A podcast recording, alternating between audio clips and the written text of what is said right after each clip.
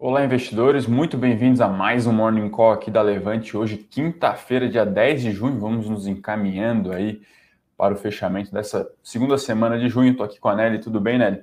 Bom dia. Para a gente comentar as principais notícias que surgiram entre a noite de ontem, né, pós-fechamento dos mercados e amanhã de hoje. Então, fique atento aí às notícias mais importantes para você começar o dia muito bem informado. E a gente já vai começar aqui é, com os dados talvez mais importantes, mais aguardados da semana, que eram a respeito de inflação. Ontem saíram, saíram dados no Brasil, hoje Estados Unidos saiu o CPI. E aí, Nelly, como é que vieram esses dados e como é que o mercado reagiu? Vieram acima do esperado. Eu vou só contextualizar um pouco, porque nessas últimas semanas veio das informações de diferentes frentes. Então, para contextualizar um pouco uhum. o cenário que a gente vê agora.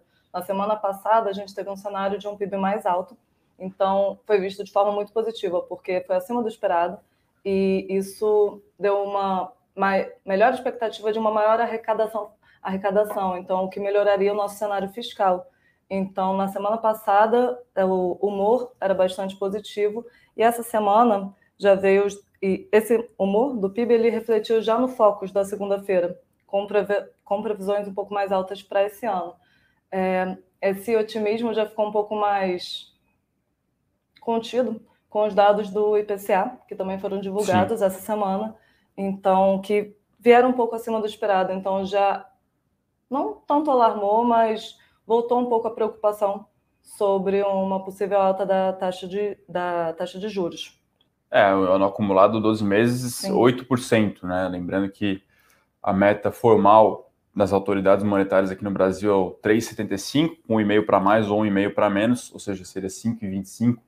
A gente está aí quase 3 pontos percentuais acima. A expectativa dos técnicos é que é, entre junho e julho essa inflação acumulada alcance o seu pico. Então, Sim, é, ela, essa é... inflação também já está sendo pressionada de diversos fatores. Um deles é o preço da energia elétrica, que vai tender uhum. a aumentar com o acionamento das térmicas, que é uma energia mais cara. Então, isso mais os dados da inflação já tem uma pressão maior. Então, é, pode falar. Uh, mas, enfim, de, de, alguma forma, a gente sempre lembra aqui não tanto no Brasil, mas nos Estados Unidos, em alguma parte é um indicador de que a economia está aquecida. Sim, né? e com o CPI saindo hoje, é, voltou a levemente a alarmar os investidores, o mercado em geral, porque antes, quando se tinha visto um aumento do CPI, você imaginava que se falava muito que a inflação ia ser transitória, então que ela ia arrefecer e com dados vindo acima da expectativa, novamente, é, gera um pouco de preocupação. Então, a gente vai observar o que, que isso vai. Sim, sim. Quais vão uhum. ser os desdobramentos para o dia de hoje. É, por hora, a gente viu ali. É, enfim, tem lá a Treasury de 10 anos, que talvez seja o indicador mais importante sim. na curva de juros dos Estados Unidos, subindo aí 2%, é, voltando ali para é para casa do e-mail. A preocupar um pouco. Vamos Sim. ver como. Mas assim, é, em algum grau, veio acima do esperado, mas o mercado parece estar tá buscando motivos para subir, para não, não, não, não, não é, realizar, né? Até depois que saiu o dado da inflação, evidentemente existe alguma preocupação e tal, mas os índices lá, os futuros, né? Lembrando que os Estados Unidos abrem aí um pouco mais tarde, é, aceleraram parte dos seus ganhos, até o Ibovespa aqui, no momento que a gente grava, subindo aí o futuro, é, já que a gente está tendo abertura no momento, 0,5%. É, e o S&P subindo aí 0,3, aí cerca de uma hora atrás estava ali praticamente no 0 a 0 a gente tem o VIX aqui caindo também de forma um pouco mais forte. Então, enfim, parece que é um dado preocupante, mas o mercado é, só não quer que a inflação realmente venha, é, tem aquela explosão nos índices de preços, né? Então, tem, é, tem essa questão aí, mas claro que hoje é um dia também de ver questão de como vai exportar lá o Dow Jones, que é um índice mais industrial, como, como vai exportar o Nasdaq, que é um índice é, de mais growth, que, entre aspas, é, teve uma performance abaixo nesse, nesse primeiro semestre que a gente vai se encaminhando para o final. Mas, enfim, a economia vai dando sinais aí de, de recuperação. A recuperação não é heterogênea, quer dizer, ela não é homogênea entre os setores, não é homogênea entre as regiões. É, serviços no Brasil ainda, de certa forma, um pouco amassado, isso pode também pressionar a inflação. É claro que espera-se que, na outra ponta, é, a inflação de custos dê uma arrefecida na comparação anual devido ao dólar aí mais próximo aos cinco reais. Então, tem que olhar ali, né? Aí, enfim, é mais um trabalho dos macroeconomistas de olhar dentro dos núcleos como é que está se portando, né? E é claro que a gente faz aqui os paralelos, como isso, quais os impactos que isso tra traz para as ações, para os setores, a gente fica de olho, e o Berenguer também fica de olho o que, isso pode, pode trazer aí no campo político, lembrando que inflação alta nunca é bom para um ano de eleição, como vai ser 2022. Bom, a gente tem algumas notícias aqui corporativas, o cenário está bastante é, morno. A gente tem primeiro uma notícia de novos setores vindo para a Bolsa, é, é possíveis IPOs, e eu falo aqui especificadamente sobre o talvez promissor setor, pelo menos no cenário internacional, é assim, que é o farmacêutico. Então, a gente até fez a chamada aí no nosso meio com isso, será que é a vez das farmacêuticas? Então, após a onda recente de IPOs de ofertas, é, talvez tenha chegado aí a vez do setor de produtos farmacêuticos, né, mais especificamente os medicamentos. Então, a gente lembra que a gente já tem Perafarma, né? HIPE3 é o ticker, inclusive uma empresa que a gente até acompanha bastante aqui, né, né? Uma empresa que a gente gosta, empresa margens elevadas, retorno sobre capital, é, de certa forma previsível, gera caixa, distribui, enfim, mas é, por algum motivo não é um, não é um setor, não é um, um business lá tão fashion assim, o investidor pessoa física e até parte dos institucionais acabam ao nosso ver, ignorando, né?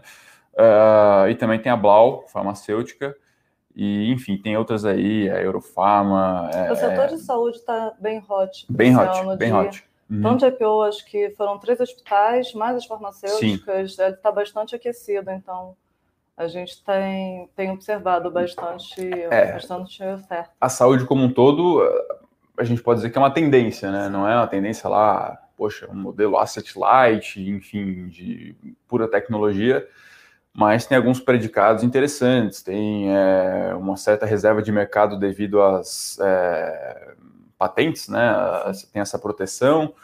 Uh, de certa forma, alguns desses setores são pulverizados e espera-se que aumente a penetração da, do gasto de saúde dentro do PIB à medida em que, a, que, que vai ter uma mudança aí na tal da pirâmide etária. Todo mundo estudou isso aí no, em algum momento na vida. E né? por ser muito fragmentado, até essas grandes, como a Redditor, essas grandes instituições, elas têm um potencial consolidador muito forte. Então, Sim. com essas entradas desses IPOs e muita empresa nova aparecendo no mercado, isso pode pressionar o valuation dessas antigas num, num curto Sim. prazo, mas pode ter um viés muito positivo para elas, de modo que elas podem ir adquirir essas novas companhias. Sim, então, com certeza. É bastante positivo o, a reação que a gente espera para o setor.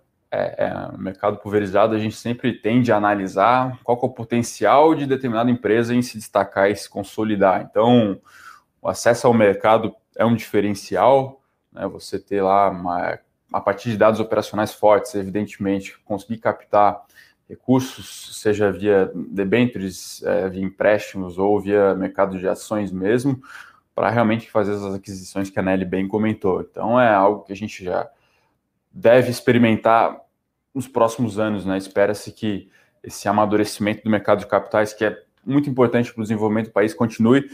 Então, enfim, é, a gente tem expectativa de que novas empresas desse setor é, venham à bolsa e a gente é, acredita que é benéfico como um todo para o mercado, enfim, para para a economia brasileira.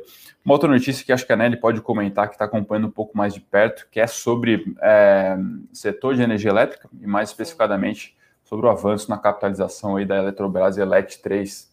Com cada vez mais perto, chegando à aprovação da MP é, 1031 da, da, que viabiliza a privatização da Eletrobras, acho que os olhos do mercado estão bastante Sim. voltados para a companhia. Então, ontem foi inclusive a primeira entrevista do atual presidente, o Rodrigo Limpe. E só contextualizando um pouco antes de chegar nas declarações de ontem, a Eletrobras ela vinha numa recuperação bem forte desde o mandato da, do Ferreira Júnior. Então, a gente viu nos dados de 2020 é, que a empresa teve muita, ganhou muita eficiência em gestão de custo, principalmente em planos de demissão voluntário. Então, ela já vinha numa recuperação muito boa. Quando o Rodrigo Limp foi anunciado para assumir o atual cargo, a expectativa do mercado foi bastante positiva, porque o Limp ele era o secretário de energia do MME, ele uhum. tem bastante trânsito no Congresso, já participou de privatizações no passado, então o mercado ficou bem animado com uma possível perspectiva de privatização, que até sempre se falava, mas não se via é, tão tangível. E agora, com chegando é, às vésperas da aprovação da CMP, e que tudo indica que vai ser aprovado, o mercado tem, tem olhado de modo bem otimista. Ontem foi os destaques da, do nosso Eu Conheço Hoje. Ontem foi é, a primeira declaração do Rodrigo Limpe como atual presidente da companhia. Ele destacou alguns pontos principais, entre eles que a capitalização deve estar tá aguardada para ser entre o primeiro, no primeiro bimestre de 2022 e que com essa privatização deve se levantar cerca de 25 bilhões de reais. Esses 25 bilhões, essa estimativa, ele ressaltou na, na entrevista que ela já contempla o bônus de outorga, ou seja, o direito que ele vai pagar ao governo pela, pelas suas hidrelétricas. Explicando um pouquinho esse bônus de outorga, que acho que é um, um ponto interessante. É, ele surgiu. Esse bônus de outorga nada mais é do que a, o processo de descotização das usinas da Petrobras. Como funciona isso? A cotização ela é uma herança da MP 579 de 2012 do governo Dilma, em que foi abaixado os preços, que foi feito para abaixar os preços de geração de energia. Então elas praticavam com preços mais baixos. Para essas usinas voltar a praticar a preços semelhantes no mercado, então eu tenho aqui o mercado hoje, o preço disponível é mais ou menos 100, 100 reais por megawatt-hora. E essas usinas estão a 60 reais megawatt-hora. Então, para ele voltar a praticar preços atrativos, ele, a Eletrobras ela precisa pagar essa outorga, esse bônus, para o governo para ter direito a praticar esses preços maiores. É, como se foi calculado esse bônus de outorga? Ele é um valor presente do ganho que a Petrobras teria com esse aumento dos preços, trazido a valor presente pela atual taxa de desconto. Ele, ter, ele estaria netado Porém, com a privatização da, da Eletrobras, a expectativa é que tenha um menor custo de capital. Por quê? É, a Eletrobras tem aumentado, a expectativa é que ela aumente muito sua eficiência e governança. Então, isso traria um menor custo de capital, que ela conseguiria captar, e, consequentemente, uma menor taxa de desconto. Então, esse seria o atrativo de pagar o bônus de outorga no primeiro momento, como é o mesmo valor, é, poderia se perguntar qual, qual, por que, que valeria a pena é, pagar esse valor. Mas é, no contexto, ele ainda é atrativo você pagar para você ter um custo de capital menor e uma menor taxa de desconto. Então, isso explicando sobre o bônus de outorga. Além disso, mais um ponto importante, a Petrobras, com a capitalização, ela deve assumir novos passivos no futuro. Entre ele, ela vai começar a fazer contribuições à conta de, conta de desenvolvimento energético, que nada mais é do que uma conta que é, tem como objetivo desenvolver o setor de energia elétrica. Então, você contribui para assegurar tarifas de energias mais a menos e investir na recuperação de bacias hidrográficas. Então, essas notícias que o para finalizar essas notícias que o Rodrigo, Rodrigo Limpe ele anunciou, eles vão muito, encontro, vão muito de encontro com as expectativas do mercado. Uhum. Então, de uma maior eficiência, melhor gestão, governança, a MP 1081 ela está às vésperas de ser, ao que tudo indica, aprovada no Senado. Então, a expectativa é bastante positiva. A gente tem uma visão positiva sobre os preços das ações da companhia, porém, é, essa vai ser principalmente pautado pelo desenrolar no, Congresso, no Senado. Então é isso que a gente tem, Sim. tem monitorado. É, o preço das ações disparou esse ano. Estava abrindo o gráfico aqui. Se eu não me engano, ela abriu o ano aqui negociada a 35, aí, enfim, caiu para 27. Até o início do começo do ano não era, não era nem não estava nem em perspectiva é, a privatização sim. da companhia. Acho Principalmente que... após a questão das estatais lá do Bolsonaro, Perfeito. enfim, que era Aquilo gerou um certo Insinuações ruído. de que ia mexer no setor elétrico depois de trocar também o presidente. O presidente saiu, o presidente né? Está... Teve avanços com o presidente tanto da Petrobras quanto do Banco do Brasil. Acho que não era algo que o mercado tinha precificado. Então, uhum. se tornando cada vez mais tangível. E acho que a entrada do Rodrigo Limpe também animou muito o mercado, porque quando um nome como ele foi para a companhia, acho que tornou mais tangível uma possível privatização. Sim, e até foi uma nomeação que não foi muito bem explicada. O conselho teria é, é, contratado uma consultoria para averiguar nomes, né, estudar nomes. Aí aparentemente foi algo meio atropelado, mas é um nome completamente alinhado a essa, a essa parece alinhado com essa questão de mercado e da capitalização, né? E aí depois consequentemente da desestatização.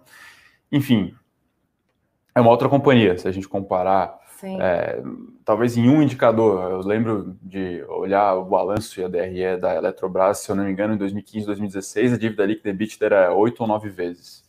Só como uma observação, a Petrobras hoje, a Eletrobras hoje é dona de todas as usinas, pela legislação, ela é dona de todas as usinas nucleares do, do Brasil, Angra 1, Angra 2, Angra 3, e a nossa maior hidrelétrica aqui no, aqui no Brasil, que é de Itaipu. Acho que tem. 50%, né? É da Itaipu, não? Certo. É, é, é uma participação é isso, né? grande, mas é porque essa participação, tanto Itaipu quanto as, as, é, a eletronuclear, elas vão para a nova estatal a ser criada com Sim. a privatização da Eletrobras. Então, isso também é, se refere muito à nova, à nova estatal, é essa que vai ser criada com a privatização da, uhum. da Eletrobras. E ela vai ficar sendo chapéu, tanto da eletronuclear quanto a usina de Itaipu. E mais alguns outros programas também, Sim. né? Enfim, é como você limpasse o balanço, tudo que é um pouco mais social, você deixa em estatal, e a parte que, enfim, é para investimento mesmo, é para melhorar a infraestrutura de energia do Brasil. Aí, Esse né, está tendo muita discussão do que tem que ser para cada lado. Sim, Recentemente, sim, acho que não faz mais de um mês, estavam é, a, Eletro, a Eletrobras ela tem algumas indenizações a receber ainda pelo RBSE. Uhum. E numa das minutas da MP, sugeria-se que essas indenizações fossem passadas para essa nova estatal. O que acabou não acontecendo, não, não, não foi para frente essa minuta, mas ainda tem-se muito em discussão o que está indo para cada uhum. companhia. Bom, então, inclusive, o nosso comentário político de hoje, um abraço para o Felipe Berenguer aí, é sobre os últimos trâmites né, dessa MP. Lembrando que ela está no Senado, é, a, a, gente tem visão mais prospectiva, mas é, sempre tem um alerta aqui dos, dos possíveis jabutis, né, essas, é, esses remendos que acabam colocando. E lembrando que depois é, o texto, caso haja modificações, aí tem que voltar para a Câmara para ser aprovado. O prazo aqui no Senado, deixa eu pegar, se eu, me, se eu não me engano, é, é dia 22 de junho. Em vias deu. O vencimento da MP, dia 22 de junho, né? Então, tem que ir voltar, né? Tem que ser aprovado na, na no Senado, voltar para a Câmara até, essa, até esse prazo. Enfim, no, aí o nosso cenário base é que a, a MP seja aprovada aí uh, nesses próximos 12 dias. A gente lembra aqui a ação negociando a 33 no começo do ano e agora está no patamar dos 45 reais. Então, é, enfim, apesar aí das questões, dá para se dizer que foi um gol aí, né? Um gol Sim. do governo federal. Né? Com certeza. Acho que os olhos estão todos voltados agora para esse desenrolar das próximas semanas. Sim. Para finalizar aqui, uma notícia global, uma empresa que a gente gosta bastante, vocês que nos acompanham devem saber, que é Salesforce. Então, ontem, antes da abertura do mercado internacional, ela divulgou aí uma, uma nova tecnologia é, chamada de serviços financeiros na nuvem para Corporate Investment Banking. Basicamente, são é, nova, uma, uma nova plataforma para atender esse setor. E aí, claro que ela chama atenção, né? A, a, todos os setores, as organizações vêm passando aí por uma digitalização extremamente forte e esse setor também não é diferente. Inclusive, a, a empresa lá, ela estima que cada banker, né, cada banqueiro, acesse por dia de 7 a 8 softwares, é, programas. Então, a ideia da, da CRM, da, da, da Salesforce, é, é, unificar isso, gerar produtividade, gerar escala na venda, no relacionamento com o cliente, enfim.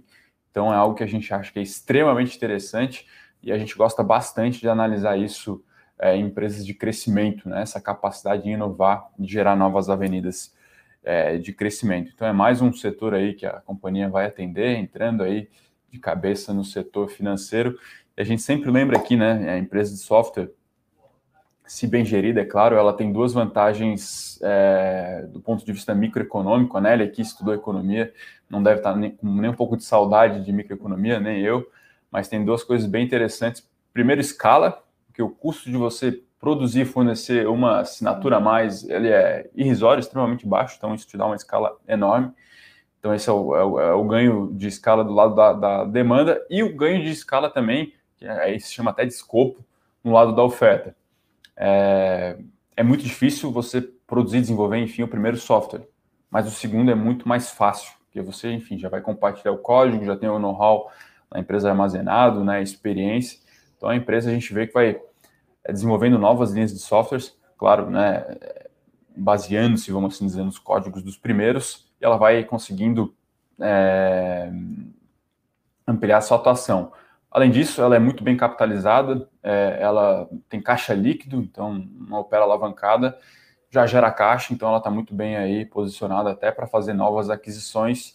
E aí, fazendo novas aquisições, aquela velha história do upsell e cross-sell, né? Você compra, em tese, mais uma carteira de cliente, aí você oferece as outras soluções que você tem, e essas outras soluções antigas você oferece a esse novo cliente. Então, é uma empresa que a gente gosta bastante cresce a receita a taxa acima de 20% ao ano, mas já gera caixa. O free cash flow yield da empresa é próximo aos 2%, a gente gosta disso. A gente classifica ela, né? Um termo meio da moda aí, que é o GARP, é o Growth at uh, Regional. Uh, uma empresa de crescimento a um preço razoável. Então, ela negocia aí 8, 9 vezes receita. A gente acha que é um patamar interessante. Ela acaba é, misturando um caráter de crescimento, mas já com um pouco de geração de valor. A gente gosta bastante do case aí, uma notícia positiva. Bom, então essas são as notícias do dia. É, foco, claro, aqui no Brasil em Eletrobras, foco também no político e tudo, tudo todas essas questões que envolvem a capitalização. Uh, e vamos ver como é que o mercado aí hoje vai se comportar com esses dados aí de inflação nos Estados Unidos. É, reforço aqui que uh, acabou acelerando aí um pouco poucos índices, também não é uma alta expressiva aqui, o, o Dow talvez vai se destacando, o Dow Jones, que é mais industrial, subindo quase 0,5%. A Eletrobras operando em alta. A Eletrobras em mais uma alta, uh, enfim, Bitcoin aqui voltando a subir, enfim, é, é, a gente vê aqui um cenário bem, bem pró-risco, né? Ontem o Ibov fechou um pouco abaixo dos 130 mil pontos, fechou a 129,900, Aqui agora já está recuperando o patamar dos 130 mil, negociando aí acima dos 130 mil e 300 pontos. Bom, então esses são os destaques do dia aí. Realmente um dia com um noticiário corporativo um pouco mais enxuto, mas bastante coisa importante também é, acontecendo. Acho que a gente pode agora partir para, para as perguntas. Primeiro, deixar um abraço aí para o pessoal que sempre nos acompanha, o Adilson, o Silvio e a Raquel lá de Osasco, um abraço. Uh, já tem a primeira notícia aqui do Arcos Alves. Como ficou o IPO da Avan? Olha, é, a gente entrou ali no, no, no, na CVM, nos prospectos, o IPO, o prospecto da Avan não está lá. Então, possivelmente está no campo do rumor ainda, essa possível retomada da oferta. A gente lembra que a empresa protocolou no segundo semestre do ano passado, mas, uh, de acordo com o Mr. Fontes, né, a notícia não oficial aí, a empresa buscava uma, um valuation é, de até 80 bi de reais. É, de acordo com dados de 2019, 2020, não me lembro muito bem, o e-commerce representava 1% aproximadamente das vendas. É, e a esse, esse preço aí de 70, 80 bi, a relação preço-lucro, considerando o lucro de 1 bi, 1 bi e meio, vai, seria 60 vezes aproximadamente preço-lucro. Isso é um prêmio sobre Renner, por exemplo, que é, o, que é referência em varejo, talvez, no Brasil. Então, talvez o, o, o IPO vir um pouco caro, um pouco salgado, então talvez os assessores tenham falado, ó, momento o mercado não está com tanto apetite, esse é um valuation um pouco esticado, e a companhia preferiu não, não abrir capital. Ela também nem precisava, né, é, enfim, dessa capitalização. Se eu não me engano, a oferta ia ser praticamente toda secundária, ia botar muito pouco dinheiro no caixa. Então, devido a essas questões, é, a Van não, não abriu capital, mas a gente lembra aqui que tem 37 tá, prospectos de IPO disponível, então vai vir farmacêutica, tem empresa de grãos, tem bastante coisa aí que pode, pode vir nesse segundo semestre, nessa e já próxima janela. o João Andrade, a pergunta logo em seguida sobre a IPO uhum. da Raizen, ela é uma que protocolou o prospecto, uhum. acho que há dois dias. Uhum. Então, no prospecto dizer que a ideia de levantamento de recursos é para investir nas suas novas unidades. Raizen é uma empresa que a gente gosta. uhum. precisa analisar, precisa fazer conta, mas é uma companhia que a gente vê fazendo sentido. Sim, tem uma pergunta muito boa aqui, tá? Do é sobre BBSE, do Luiz Santos. O que está acontecendo com as ações da BBSE? Acredito que ele esteja falando do movimento de alta, sobe aí 6% nos últimos 30 dias, 6,7% vai. Enfim, acredito que seja uma questão de alta de Selic, né? Isso é marginalmente positivo para a seguradora, para banco, enfim, porque aí você, de certa forma, rentabiliza um pouco, um pouco o seu, seu, é, seu ativo, né? Então, é, é uma notícia, é, é, algo mais setorial, tá? O preço ficou bastante amassado aí, enfim, devido a Selic, então acredito que seja por conta desse motivo. Tem que comparar aí com o Sul, acredito que elas estejam é, subindo é, é, por conta dessa dinâmica setorial, tá? Luiz Santos respondendo sobre a Eletrobras, a gente falou um pouquinho no começo do Morning Call. Acho que é legal falar sobre a diferença, né? Capitalização, depois privatiza. Agora é aprovar a capitalização agora, Sim. né?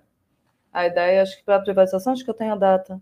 Que em tese, o que está sendo aprovado agora, a MP, é capitalização. Então, faz-se uma oferta para diluir a participação do. Isso. Essa MP, ela é para capitalização, mas ela pela capitalização, ela viabiliza a privatização da companhia. Uhum. Então, essa capitalização, ela estimada para o primeiro bimestre de 2021, ela já possibilita a, a posterior, a posterior é, privatização da companhia em seguida.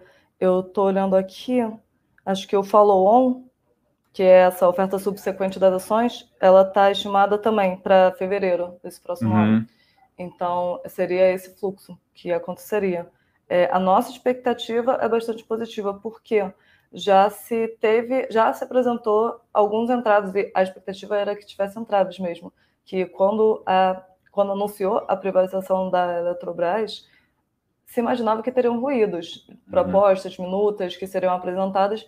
Até agora foi consegui, conseguido contornar bem essas, esses entraves no, tanto no Congresso e acho que agora no Senado.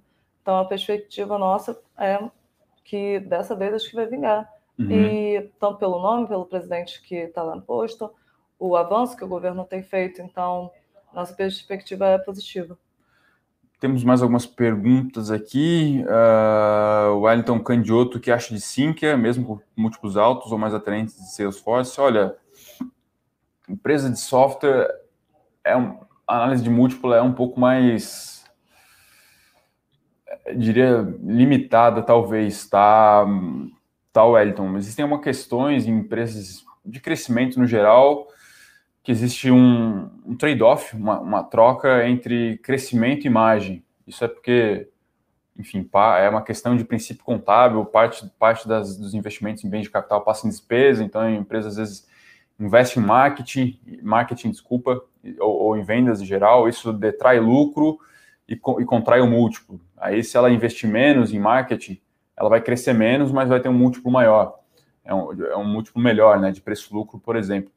Então, é realmente analisar é, mais em que, como a empresa está crescendo, é, claro, como está ganhando margem também, mas eu diria que múltiplo, nesse caso, ele é um pouco, tem, tem, tem que tomar um pouco mais de cuidado, tá? É, graças a Deus não sou eu que estou dizendo isso, isso é uma opinião até de grandes investidores. É, o Howard Marks fala muito disso, enfim, né, essa, essa maior é, limitação, vamos assim dizer, na prática ou arte de analisar ações no século XXI, principalmente com essas empresas, tá? Então, sim, a gente gosta bastante de Sync também, é um dos nossos call high conviction aqui da Levante, é, para usar um termo bonito, ou seja, um nossos nossas recomendações abertas de, de alta convicção, a gente gosta bastante, setor bastante pulverizado. Agora, Sync e, e Salesforce existem algumas, algumas diferenças, né? Sync é mais um. Ela, ela, ela oferece soluções mais para back-office do mercado financeiro. E Salesforce é uma empresa de CRM, né? De, de software para é, gestão de clientes. E agora ela vai, enfim, é, atacar com um pouco mais de afinco o setor financeiro. É um pouco diferente, Claro, é setor de software também, mas tem essas, essas, essas distinções, tá? E, enfim, fora a, a questão de moeda, né? Sinqia tem todo o seu resultado em moeda local, Salesforce, o seu, é, ela atua de forma global, mas o seu resultado é computado em dólar. Então, enfim, de repente, numa carteira aí, as duas podem, podem combinar bem, tá? Tem uma outra pergunta aqui sobre o mercado internacional também, né, sobre a OKE. É, esse é o ticker da empresa, uma empresa de energia, setor, é, é, setor de energia nos Estados Unidos. Sim, é uma empresa de dividendos, basicamente, mais ou menos uma lógica parecida com o Brasil, tá? A empresa de energia paga yields mais altos, o yield lá, se eu não me engano, é acima de 6%, mas por uma questão de é, humildade, vamos assim dizer, a gente não, não recomendou nenhuma ação com atuação tão, tão doméstica, tão local, é, devido à questão de, de, regulação, de, enfim, dificuldade de, de, de entender mesmo. A Nelly aqui acompanha bastante o setor elétrico, já é difícil, né, você acompanhar devido a todas essas questões normativas o, o mercado local, imagina Sim. internacional, né? Eu, falando um pouco de elétrico, vou responder a pergunta do Dino é, sobre como a possível crise hídrica afeta o dividend yield das empresas do setor. É, entrando um pouco sobre o setor elétrico, quando você fala de dividend yield, eu imagino que você esteja investindo principalmente em transmissoras, porque elas têm muita previsibilidade no pagamento de dividendos, então Sim. as pessoas Taesa Zacetep são empresas que normalmente se, se investem pra, com esse objetivo de dividendos. Nesse segmento, no setor elétrico, a gente tem geração, transmissão e, e distribuição, além de comercializadoras. Mas nesse segmento, as transmissoras elas são o segmento mais previsível da, do setor elétrico. Isso porque, diferente da geração e da distribuição, a transmissora já tem a sua receita definida, que é a uhum. RAP, Receita Anual Permitida, que ela é paga da ONS para ela, ou seja, só para só ilustrar o setor, a, o setor de transmissão, todo mundo que usa as redes do setor de transmissão paga uma taxa para a ONS. A ONS, então, ela paga para as transmissoras. Então, as transmissoras, mesmo em um cenário de crise hídrica, elas, para continuar usando a linha de transmissão, elas vão fazer esse pagamento para a ONS e a ONS vai fazer esse pagamento para a transmissora. É, se diz muito que, como esse pagamento é feito da ONS, todo mundo paga a ONS a ONS paga as transmissoras, para essa transmissora não receber esse pagamento dela, o sistema teria que entrar num colapso, seria esse cenário. Então, é um setor extremamente previsível, até por isso ele é um bom pagador de dividendos. Então, para esse segmento, não se tem expectativas de que isso vá, que uma empresa hídrica vá afetar essa distribuição, mas por essa por essa natureza do, do Sim. segmento. Uhum. Então, é, foi, contextualizando, ano passado talvez tenha sido um ano pior para as três, Sim. para as distribuidoras, né? Que fala-se que ela é a arrecadadora do sistema. Em tese, a transmissora seria a última a sofrer.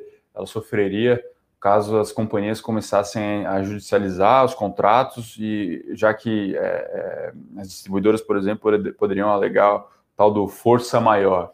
Um, Para esse ano, é, contrapondo, é, o segmento que mais deve sofrer é o de geração hídrica, porque com os, os níveis de reserva estando baixos, é até uma decisão do governo e de muitas companhias, você não você não disponibilizar esse resto de essa, esse, esse nível de reservatório e acionar, acionar águas térmicas para poupar esse nível.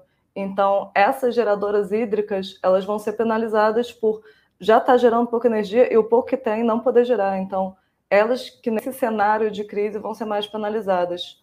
Os outros podem ter respingar um pouco como consequência, mas essas que a gente vê o principal impacto. Tem uma pergunta boa aqui do Wellington Candioto. Ele fala que tem ações da B3 e pergunta se acha que vale a pena trocar pelo BTG para investir nesse mercado de crescimento de investidores. Olha, acredito que sim, as duas tenham é, exposição a essa tese de mercado de capitais Brasil. A B3 talvez seja um pouco mais na veia, porque, enfim, é, o resultado dela vem de, vem de volume de negociação, e claro que tem uma proporção, sim, com o número de investidores do mercado e a taxa que, que vai crescer, é, esse, essa, esse bolo de investidores. Hoje, se eu não me engano, a gente está com 3 milhões, é isso mesmo, Nelly? É um, é, ainda é pouco pulverizado, né? Se a gente comparar, por exemplo, com os Estados Unidos, em que 45%, 50% enfim, da população investe em ações, aqui a gente está falando um ratio de 3 milhões sobre 220, 230 milhões, ou seja, pouco mais que 1%. Então, se, enfim, atingir a metade da penetração nos, nos Estados Unidos, teria que crescer 20 vezes aqui. Então, a gente vê cada vez mais jovens, enfim, abrindo suas contas é, é, e sofisticando as carteiras de investimento. Eu, particularmente, acho um investimento muito interessante em B3. É, a gente lembra que não é uma empresa barata, né, não negocia múltiplos baratos, não tem um valuation barato. É, tem algum G, tem algum crescimento é, implícito no seu valuation, e enfim, ela é, é sensível à, à, questão macro também de, de inflação e de aumento nos juros, dado que é uma empresa talvez com caráter de, de crescimento, né? Mas além de crescimento, devido à margem que ela tem, alto retorno sobre capital, ela também é, já paga algum dividendo, tá? Eu gosto bastante do case e acho que é, não, eu não veria de forma é, excludente investir em B3 e em BTG. BTG já é um, um call um pouco de é, como capturar esses investidores, como rentabilizá-los. Né? Hoje está mais é, na mão da XP como a principal expoente aí para roubar o monte, vamos assim dizer, dos bancões. O BTG agora está entrando na disputa, estão lá batalhando pelos agentes autônomos, enfim, o BTG melhorando muito a plataforma, mas claro que é um realmente é, não é só isso, né? É um banco, é complexo, tem crédito, a gente, a gente gosta bastante de BTG também. Fez o terceiro follow né? O terceiro follow que fez aí no ano, está se capitalizando, está comprando, comprou PAN, comprou aí uma research Investindo também. fortemente no varejo das compras. Sim. Respondendo a Dilson sobre previsão de arrefecer a inflação para melhor retomada econômica. É, Dilson, para arrefecer a inflação, semana passada acho que foi um bom exemplo que com o resultado do PIB, é, com a divulgação do PIB, ela reforçou a expectativa de, de arrecadação tributária. Então, isso aliviou a parte fiscal e houve fechamento da ponta longa da curva de juros. É, esses dados eles são positivos para quanto que para a gente diminuir o nosso risco fiscal, que hoje é o que empina muito a nossa, a nossa curva de juros. Para diminuir essa inflação, o que se precisaria principalmente é avançar em reforma para conseguir Sim. baixar a nossa a ponta longa, é, avançar em reforma tanto administrativa quanto tributária, que também vai melhorar o nosso ambiente regulatório aqui no país, atraindo investidor estrangeiro. Então, menos ruído político, porque isso também afasta o investidor estrangeiro, então aumenta a nossa inflação aqui. É, porque um, isso, sendo um dos, isso sendo um fluxo, e muito gasto do governo também, que também precisa ser revisto. Então, esses pontos aumentam muito a inflação, e num cenário de avanço de reforma, privatizações de companhias, porque isso também é um recurso uhum. para diminuir a nossa, a nossa dívida. É, a, tendo um avanço desse movimento, um PIB mais elevado, tendo esse avanço, a gente pode ter uma inflação mais controlada. Hoje não é tanto o cenário, mas é, temos as perspectivas. Uhum. É, tem alguma coisa aí que pode incomodar, vamos assim dizer. A gente está com o Brent a 70 e o dólar a 5.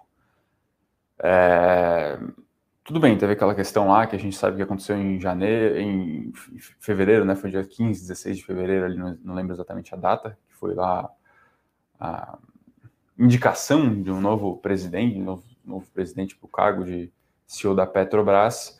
Por hora, a gente não teve ainda grandes é, modificações na, na, na, condução da política de preços da, da Petrobras, mas, mas a gente não sabe se o Brent avançar de repente mais 10, 15%, alcançar lá 80, 80 e poucos é, dólares por barril, e o dólar de repente voltar à casa dos 5,50, 6, como vai ser essa questão? Né? E aí pode surgir um efeito, primeiro para você atenuar, tentar atenuar a alta dos combustíveis, que em tese é deflacionário, mas gera uma, diversas outras consequências. A curva vai empinar, o dólar pode subir mais ainda, enfim, então é, é, é, essa é a nossa dúvida quanto aos tais dos preços administrados, né, que podem, que de certa forma são mais suscetíveis à caneta. A gente viu isso em 2014, né? Sim, qualquer ruído também, qualquer incerteza que se passa atualmente no país, e lembrando que ano que vem é ano de eleição, qualquer incerteza que se passe é mais um motivo para sair dólar, sair uhum. investidor, aumentar a inflação aqui no país. Então, vai depender muito de como desenrolar essas. Se fala muito das reformas administrativa, tributária, é, privatizações, está além da, da Eletrobras, se fala recentemente dos Correios, tem que ver um pouco como vai avançar, porque a gente já está num cenário que de risco fiscal elevadíssimo, isso é de conhecimento comum, mas para esse ano também a gente vai ter uma pressão muito forte no preço de energia por causa do acionamento de térmica, então precisa monitorar como que vai ser essa questão da inflação. Tem uma pergunta muito boa aqui do Júlio. Quero fazer o caixa em dólar para viajar para o exterior ano que vem, visto que o preço bom do dólar no momento. Qual a estratégia de compra dessa moeda? Acredito que o beabá o mais fácil é comprar o tal do fundo cambial. Então você vai comprar lá um montante é, em reais, vamos supor 10 mil reais, vai. É, enfim, esse, esse valor aí ele vai oscilar de acordo com a cotação real para dólar. Então, se o dólar valorizar 20%, você vai ter corrigido lá, em vez de 10 mil, 12 mil. Se cair da mesma forma, né? Enfim, não, existem, não existe milagre, mas como você quer, tem, entre aspas, uma despesa contratada, né, Nelly, em dólar, é importante você ir fazendo essa reserva sim. Talvez é, o melhor caminho seja ir fazendo aos poucos. Então, ah, vou gastar 15, 20 mil reais nessa, nessa viagem aí. Então, você divide lá por, é, pelo prazo, né? Ah, 10, daqui a 10 meses a minha viagem. Então, lá, cada mês você coloca 1.500 ou 2 mil reais nesse fundo cambial para você ir fazendo preço médio. A gente está com o dólar, entre aspas, bom agora, 5,6 aí, 5,7, mas a gente não sabe o que pode acontecer é, nos próximos meses aí. Pode vir para 4,80, como muita gente fala, pode voltar para 5,50. Então, muito difícil de prever. Eu iria fazendo o preço médio aí na moeda. Uh, o Pedro aqui, Paulo, pergunta de FHIR3. A gente não acompanha, acredito que seja fertilizantes Eringer. É, enfim, a única informação que a gente tem aí é que saiu né, da recuperação judicial, acredito, por isso que as ações dispararam. Mas é, a gente não, não, não acompanha, tá? Special cases a gente não, não acompanha tão de perto. A empresa também muito pequena, a ação negocia muito pouco, então a gente não não, não, não, não está no nosso radar aqui. É, tem uma pergunta sobre Guatemi, sobre o que a gente achou da companhia Vera Units.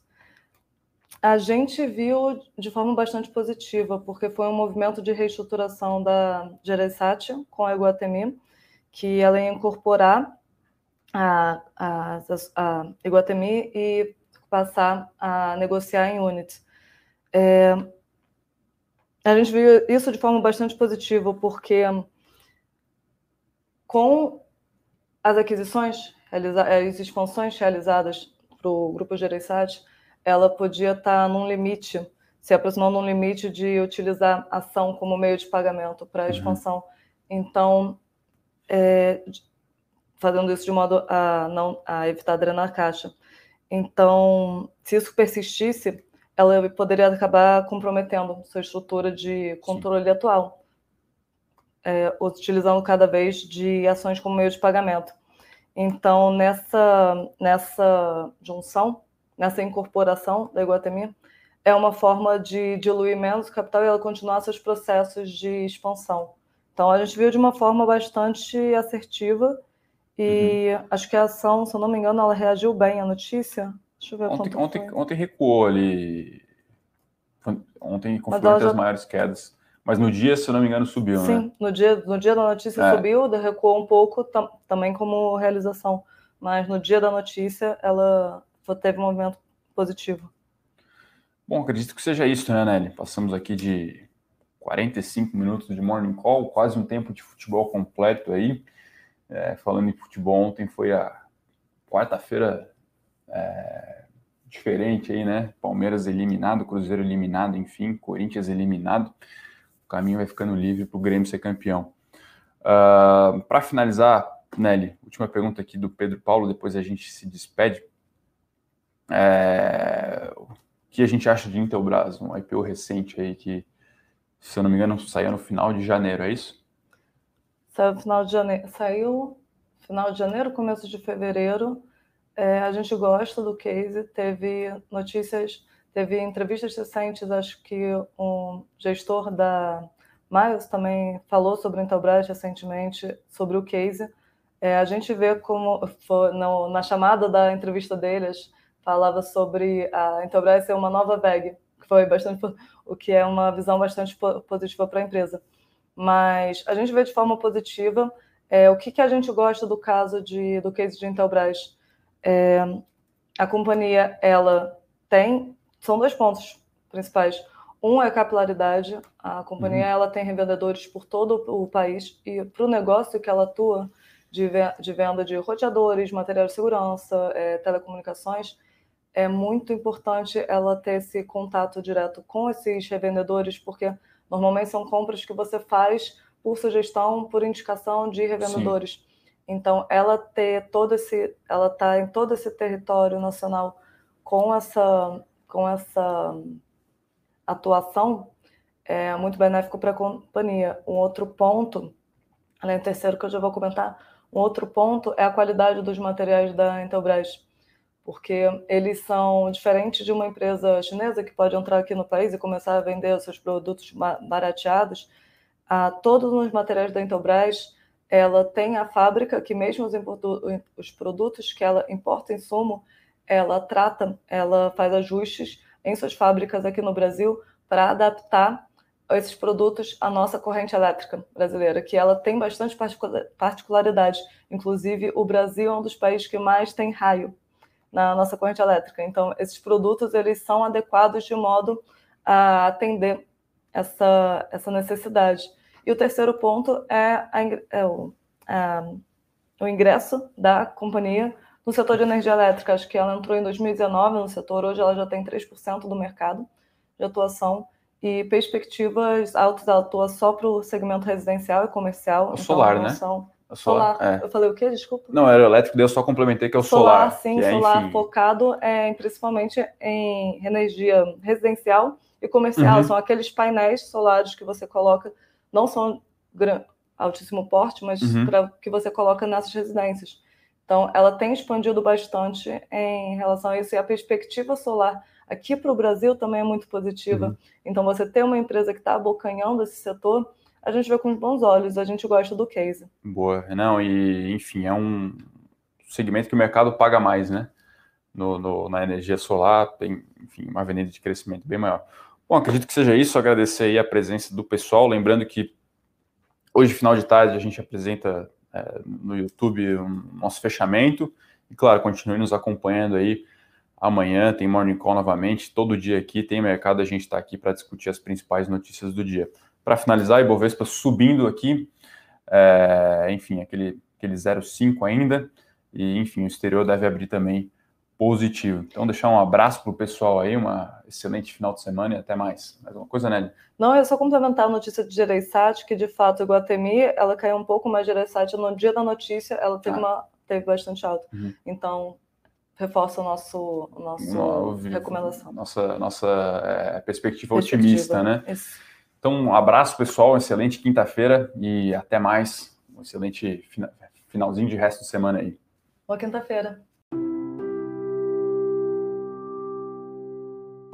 Para saber mais sobre a Levante, siga o nosso perfil no Instagram, levante.investimentos. Se inscreva no nosso canal do YouTube, Levante Investimentos. E para acompanhar as notícias do dia a dia e mais sobre a Levante, acesse nosso site levante.com.br.